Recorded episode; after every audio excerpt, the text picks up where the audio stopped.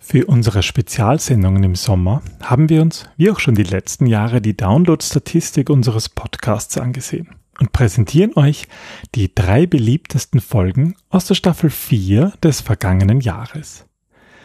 Platz 3 geht an die Folge 401 über laterales Denken.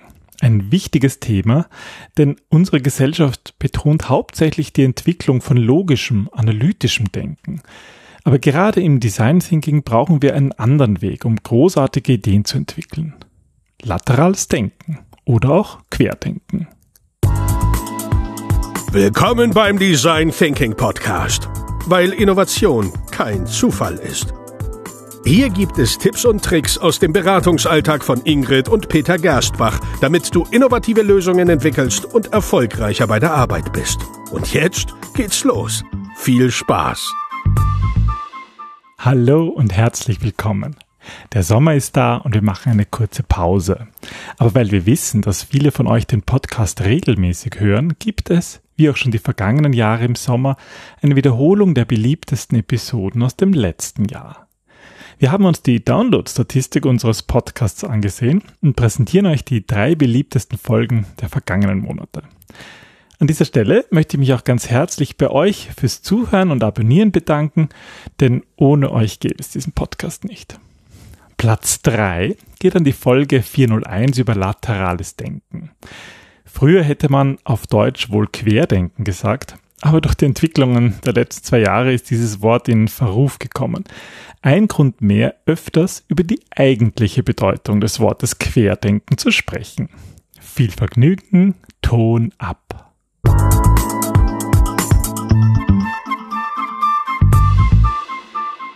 Aber beginnen wir wie üblich am Anfang. Was ist Querdenken überhaupt? Das musst du jetzt erklären. Was ist der Unterschied ähm, zwischen normalem Denken und Querdenken? Also prinzipiell finde ich ja jede Art von Denken per se einmal ganz gut. Aber bei Querdenken ähm, geht es eigentlich darum, einen neuen Weg zu finden, zu sehen, Probleme anzugehen. Und Querdenken in dem ursprünglichen Begriff ähm, von Edward de Bono bedeutet ja, dass wir bewusst offensichtliche Ansätze ignorieren, um so zu kreativen und unerwarteten Ideen zu finden. Also er hat das ja eigentlich genannt Lateral Thinking. Das seitliche Denken. Genau, lateral im Sinn von seitlich. Das, das Buch ist 1967 rausgekommen, war sein erstes Buch. Die Bruno lebt ja noch auf Malta, wie du herausgefunden hast. Ja, ob auf Malta lebt, weiß ich nicht. Er ist auf jeden Fall auf Malta geboren. Okay. Das habe ich jetzt auf die Schnelle nicht herausgefunden, aber spielt auch eigentlich keine Rolle. Aber ähm, was für äh, er beschreibt ja darin eigentlich unterschiedliche Techniken des Denkens. Also er beschreibt im Grunde vier Techniken des lateralen Denkens. Das ist, ähm, es geht um Bewusstsein, um zufällige Stimulation, um Alternativen und um Veränderung. Und das ist so ein, ein Zyklus, wie dieses laterale Denken im Grunde abläuft. Und es gibt eigentlich viele unterschiedliche Begriffe davon. Wir nutzen selber ja auch in unseren Design Thinking Trainings und in unserer Beratung meistens die Konzepte von Gifford, oder? Gifford spricht ja von konvergenten und divergenten Denken in dem Zusammenhang, was aber eigentlich ziemlich ähm, synonym eingesetzt wird. Also es unterscheidet sich wirklich nur minutiös. Das ist jetzt nicht mehr unbedingt wichtig und das werden wir auch noch am Schluss erklären, ob das überhaupt eine Relevanz hat. Ja.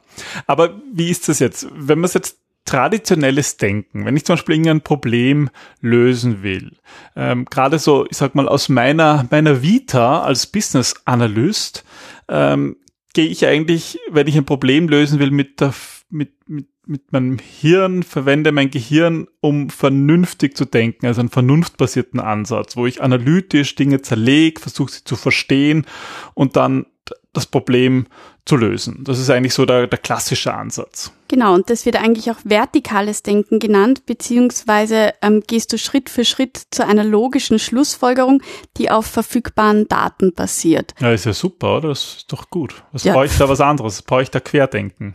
Naja, das Problem dabei ist, dass du einfach ähm, wieder zu den Lösungen kommst, die du eigentlich schon hattest, vielleicht in einer neuen Farbe, wenn überhaupt, aber ähm, du findest Wege, diese Lösungen ähm, umzusetzen. Und das ist auch absolut wichtig im Design Thinking. Also wir brauchen definitiv auch ähm, dein verquertes Denken. Also wenn es jetzt nicht verquert ja, ist, das, total ist, verwirrend. Also das dein, dein vertikales, komisches, ein vertikales, dein, dein analytisches Denken. Genau. Wir brauchen die Analyse, aber wir brauchen eben auch dieses Querdenken, um überhaupt neue Ideen zu finden, um, um neue Wege zu sehen, um eben das Offensichtliche einmal wegzupacken und zu sagen, wir schauen uns was Neues an. Und das ist eben laterales Denken. Also lateral heißt eben seitlich und legt eben den Schwerpunkt darauf, ja, auch in diesem Ideengenerierungsprozess nicht irgendwie das Problem zu verstehen, sondern eigentlich möglichst viele Ideen zu entwickeln. Ähm, und genau, also die, die Details, wie man dann die Idee umsetzt, das überlassen wir dann wieder den analytischen Denkern.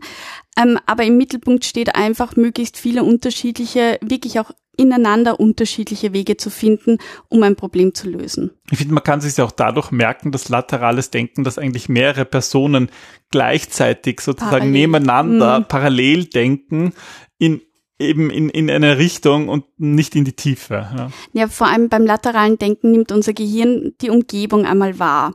Und dann werden nach bestimmten Mustern Ausschau gehalten oder geschaut, ob es überhaupt Muster gibt. Die Muster werden dann so verwendet, dass es zu einer Schlussfolgerung kommt. Und ähm, damit wir überhaupt Muster in einer neuen Umgebung wahrnehmen können, brauchen wir eben dieses laterale Denken. Das heißt, wir brauchen verschiedene Assoziationen, wir brauchen verschiedene Möglichkeiten, unsere eigene Welt zu eröffnen. Wir brauchen parallel mehrere Ansätze, um überhaupt neue Umgebungen und Muster entdecken zu können. Ich meine, ich finde, das hört sich jetzt total ähm, abstrakt an und ich glaube, das ist auch genau die Schwierigkeit daran, wie lerne ich sowas, wie bringe ich sowas bei, weil ich, ich erlebe das auch häufig so in Workshops, wenn, wenn alles abläuft, wie es immer abläuft, dann ist es schwierig, eben quer zu denken, dann ist es schwierig, lateral zu denken, weil dann kommt man immer sofort wieder in diese Muster hinein, die man eh schon kennt, was man schon früher ausprobiert hat, mhm. was die Leute als erstes, was als erstes in den Sinn kommt. Also man muss überhaupt erst einmal so in einen Geisteszustand kommen, ja, verrückt zu denken, eben quer zu denken. Und das schaffst du eben im besten Fall, indem du unterschiedliche Perspektiven aufmachst, die du eben noch nicht kennst. Und das finde ich ja generell dieses Spannende oder das liebe ich auch so am Design Thinking oder generell an empathischen Ansatz, dass du, du kannst als einzelner Mensch einfach nicht alles erfahren haben oder nicht alles wissen. Und wenn du in Gesprächen offen bist, wenn du neugierig bist für die Sichtweise anderer Menschen, dann wird diese Welt, die manchmal vielleicht eintönig wirkt, so bunt und es entstehen so viele neue Muster und Ideen und Gedanken und aus denen schöpfen wir dann. Aus denen denken wir dann eben auch quer, weil wir Verbindungen sehen, die vorher gar nicht möglich waren, weil wir gewisse Punkte nicht mhm. sehen konnten oder erkannt haben.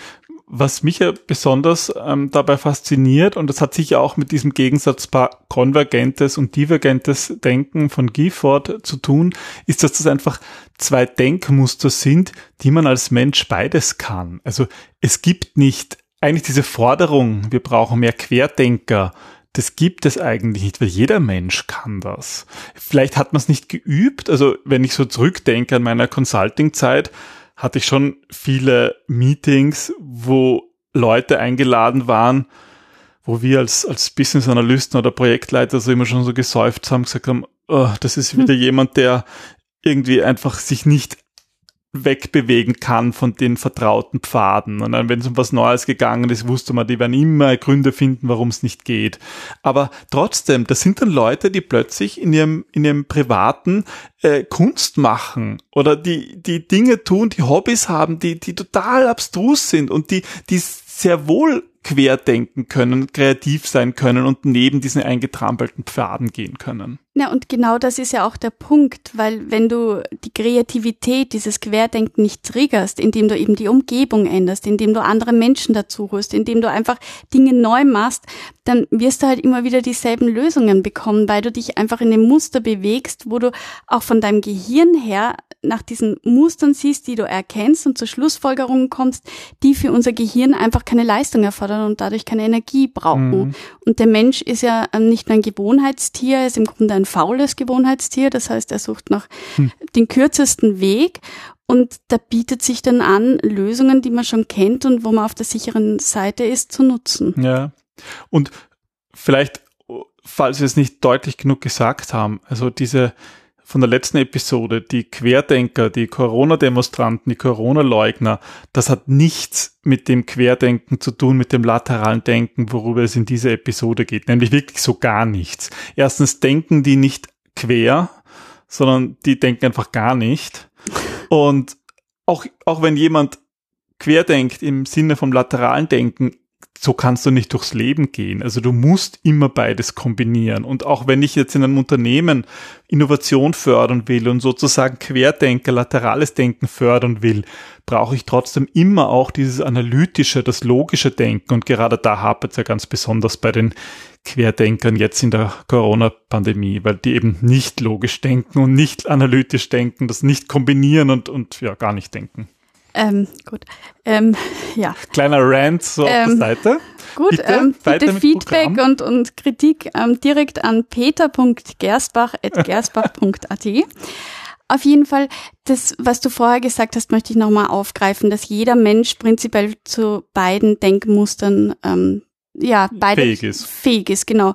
Das glaube ich auch, aber wir sind nun mal trainiert aufgrund unserer Erziehung, aufgrund unserer Erfahrung, aufgrund unserer Sozialisation, uns besser in einem Gebiet aufzuhalten, mhm. weil das halt auch viel Übungssache ist und ähm, das kann man wie einen Muskel trainieren. Ich habe es ja auch selber bei mir gemerkt, dass ich eigentlich früher als Business Analyst hauptsächlich beim analytischen Denken war und jetzt sozusagen in Design Thinking Workshops auch gelernt habe, wie ich andere dazu anleite, mehr quer zu denken. Aber das ist das Spannende. Du brauchst auch im Design Thinking beide Arten des Denkens. Und mhm. ich glaube, das ist auch ein, ein großer ähm, Vorteil oder deswegen ergänzen wir uns auch gut in den ganzen Workshops, weil du dich dann eben auf dieses analytische, auf dieses logische Denken spezialisierst oder einschießt, mit dem man einfach die Ideen auch auf den Boden bekommt, indem ja. man auch ähm, einen Realitätscheck gut machen kann. Und es braucht viele Ideen und es braucht verrückte Ideen, um neue Wege zu gehen. Und Innovation heißt ja auch erneuern. Also wir müssen Dinge anders sehen. Aber wir müssen sie auch am Boden bringen können, um die Welt dadurch zu verändern. Es muss beides sein und nur dann funktioniert auch Innovation tatsächlich. Ähm, in, in, der, in der Vorbereitung für diese Episode ähm, habe ich mir auch angeschaut, ob es eigentlich so Kritikpunkte an diesem Denken gibt. Was jetzt eigentlich überhaupt nicht dem analytisch-logischen Denken entspricht. Ne? Hm, okay, Mal nur so. mich erwischt, ja. ja, aber so, so denke ich halt. Das ist sozusagen das Denken, was ich einfach in mir drinnen habe. Ja, ich bin immer auch interessiert daran, was funktioniert eigentlich nicht. Und das fand ich auch spannend, dass De Bono, auch wenn vielleicht der, die Person Edward de Bono nicht so bekannt ist. Viele kennen sicher die Six Thinking Heads. Mhm. Die sind auch von ihm und die basieren eigentlich auch auf diesem lateralen Denken. Und er ist, glaube ich, sehr, sehr erfolgreich gewesen, so, ich sag mal, so kommerziell erfolgreich oder einfach bekannt, nennen wir es auch bekannt mit diesen Themen. Aber was spannend ist, dass es nicht unbedingt wissenschaftlich fundiert ist. Also es ist jetzt nicht so, als gäbe es da massenhaft Studien, die zeigen würden, dass dieses laterale Denken, wie wir es eben beschrieben haben, dass wenn man das einsetzt, wenn man diese Ansätze befolgt, dass man dann kreativer ist. Es gibt halt in diesem Bereich, im Bereich der Kreativitätsforschung generell nicht wahnsinnig viele Studien, vor allem kaum Langzeitstudien. Trotzdem funktioniert. Also es liegt halt auch immer so viel an der Durchführung. Also es funktioniert wir messen sozusagen unseren Erfolg, dass wir coole Ideen haben oder ob ob es jetzt das Anwenden des lateralen Denken war, war oder dass wir Musik abgespielt haben oder dass die Leute Humor hatten. Wir nutzen ja so viele Elemente und laterales Denken ist nur eines Element von so vielen. Und wir sind glücklich, wenn bei unseren Workshops am Ende irgendwie neue Ideen rauskommen. Aber ob es jetzt A oder B oder C oder die Mischung der Methoden war, das können wir eigentlich auch nicht sagen. Und das kann auch De Bono in Wahrheit. Also zumindest gibt es keine sauberen Studien, die das die jetzt nur diesen einen Effekt unter die Lupe genommen haben. Und damit kannst du leben? Damit kann ich absolut leben, ja. Wirklich? Na schon, ja.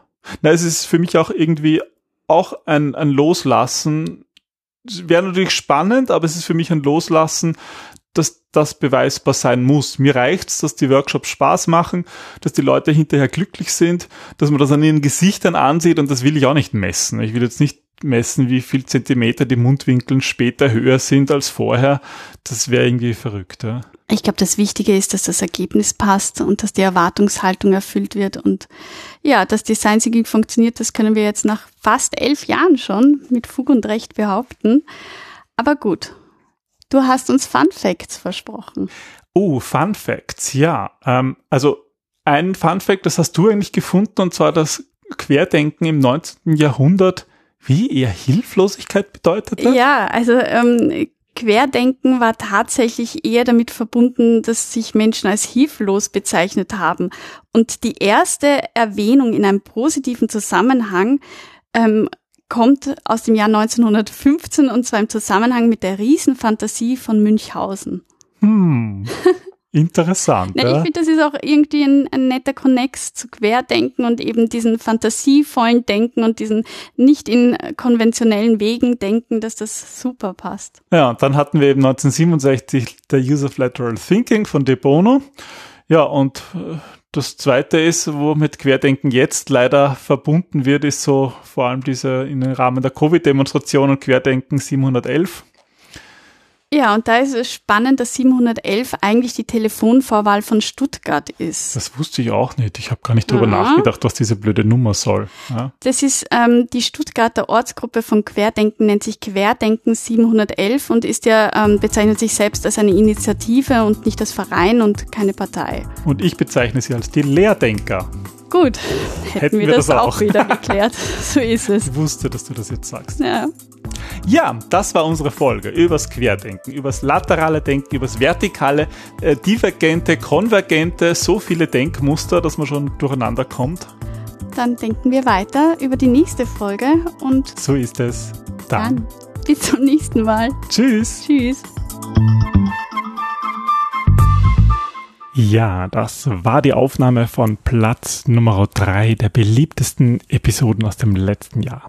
Wenn ihr wissen wollt, wie es weitergeht, dann hört auch in zwei Wochen wieder rein, wenn wir die Episode Platz Nummer zwei präsentieren. So viel möchte ich schon einmal verraten. Es geht um Kreativität. Wir wünschen euch einen schönen Sommer. Wir hoffen, dass wir uns im Herbst wiedersehen, vielleicht bei einem unserer Design Thinking Trainings oder auch bei unserem neuen Training über Need Finding. Alle Infos zu den Trainings und natürlich auch diese Episode gibt es wie üblich in den Show Notes und auf unserer Website gerstbach.at. Alles Gute und bis bald.